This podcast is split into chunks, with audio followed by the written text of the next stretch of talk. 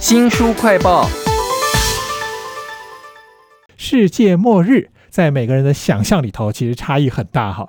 我呢是因为商业电影看多了，总会觉得说世界末日应该就是粮食危机、各国打仗，而且非常吵闹。但有的人想象中的世界末日呢，非常的单纯而安静，因为突然大停电了，网络也挂了，外面好像没有声音，但是内心却是骚动无比啊。为您介绍这本小说，就叫做《极静》。请到了宝瓶文化的副总编辑张纯玲，纯玲您好，主持人你好。这本小说的世界末日到底是什么情景？为什么很安静呢？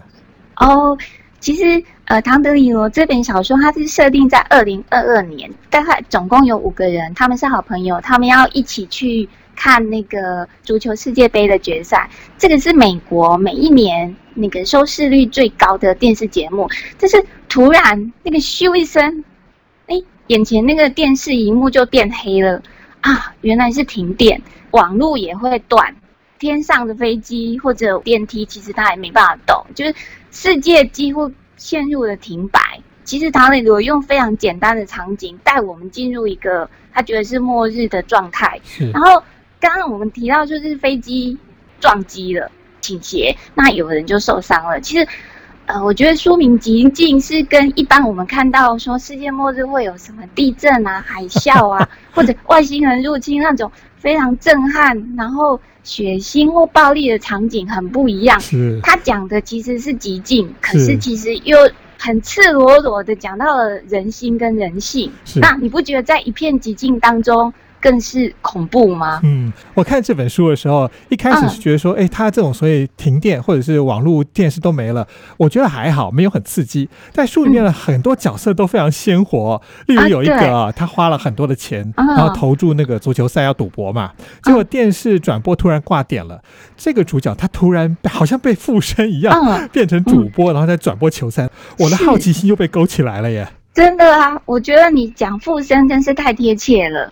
一般人遇到停电，像台湾，我们一定会是猛打电信局，电话一定被打爆。但这个人不一样，他非常热衷赌博球赛，所以他看到哇，竟然没有电了，没办法看球赛，诶，他就自己仿佛化身那个转播员，就是眼前好像就有一场球赛正在激烈的开打，而且他还会说哦。达阵达阵，观众欢呼，欢声雷动。哎，太厉害了，怎么这么棒？重击重击重击！这个其实是足球术语，不只是这样而已哦。它还有植入性的广告，他会说舒爽又滋润，就是你想要的效果两倍啊，价格低廉啊，就觉得这个人太疯狂了。他一人还分饰两角，而且还性别不同，就想说哇。大家都不知道世界到底发生了什么事情，这个人竟然。都不管，他在只管他的赌博球赛。对，我们为您介绍这个很生动的角色，他的名字叫做麦克斯。那这个角色是来自于一本小说《极境》哈。那老实说，我在看这个书里头的时候，发现这五个角色各自在非常极境的外在当中，他们有语言或者是内心的活动，都非常的有魅力，而且也很怪异啦。那比如说有人就是多话嘛，那有人是阴谋论，就是一直在猜那个世界末日可能是什么原因。有哪一个角色的怪异是最吸引你的呢？嗯，有一个角色，他是一个高中物理教师，他倒不是怪啊，他是让我联想起我身边很多人就是这样，就是这个年轻的高中物理教师啊，他跟人家沟通，跟人家讲话，言必称爱因斯坦。哦，就是很爱讲爱因斯坦说什么，爱因斯坦的手稿怎样，爱因斯坦的理论怎样，我就想，哎，我身边也是有好多人爱掉书袋，就是他会讲一些理论或学说。沟通久了，大概知道哦，这是你安全感的来源。他非得有那些理论学说来支撑住自己。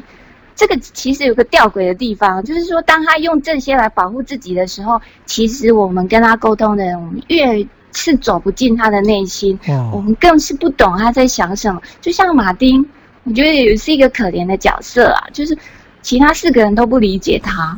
嗯，其实马丁还讲了很多那个世界末日的各种可能的原因啊。那我想可以先介绍一个，就是我们平常的日常，但是你会觉得很怪异的生活情景。像这个小说家唐德里罗，他写这个《极境》的时候，就讲到说，这个麦克斯他抓狂了，然后就他们住在纽约的公寓里头，他因此跑到别人家去敲门，问问说，哎，到底有没有停电？手机是不是可以用啊？那邻居之间突然有了互动，我觉得这其实很贴切我们的生活，哎。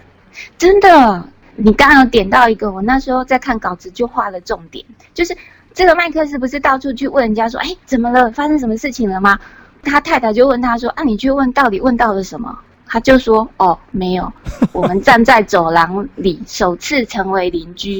想说，他住在那里又不是一天两天，怎么会变成首次成为邻居？你们早就已经应该是邻居了啊！可是你不觉得我们现代人的生活就是这样？我住在公寓里头，其实我根本不知道我隔壁住谁耶，嗯，或者他的生活是怎么样的一个状态。所以唐德里我我觉得他厉害，就是。”我们站在走廊里，首次成为邻居，是不是只有十三个字？对。可是他字字珠玑又精准，非常一针见血的描写到我们现代人在都会里生活的非常非常庞大的疏离。是，其实书里面还有讲到，他后来还是上街了，然后看到一大堆的人，因为没有地方可以去，只好上街，然后拥挤。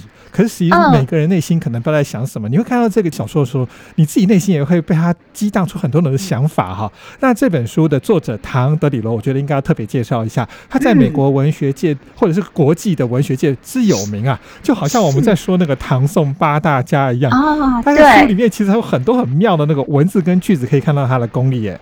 嗯，他用很简单的句子，可是就是小小的嘲讽了人类耶。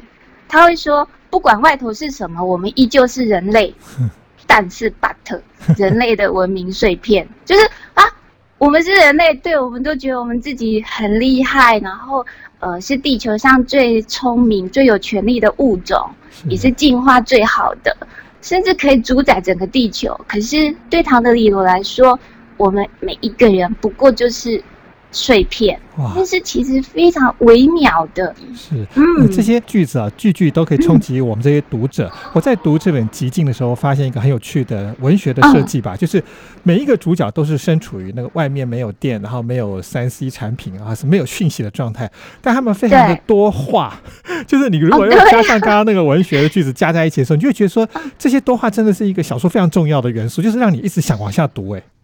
对呀，但我觉得那个多话的表象之下，其实是人的寂寞。哎，就是说你这些话没办法跟别人讲，你只能在自己心里面不断的反刍或者自言自语。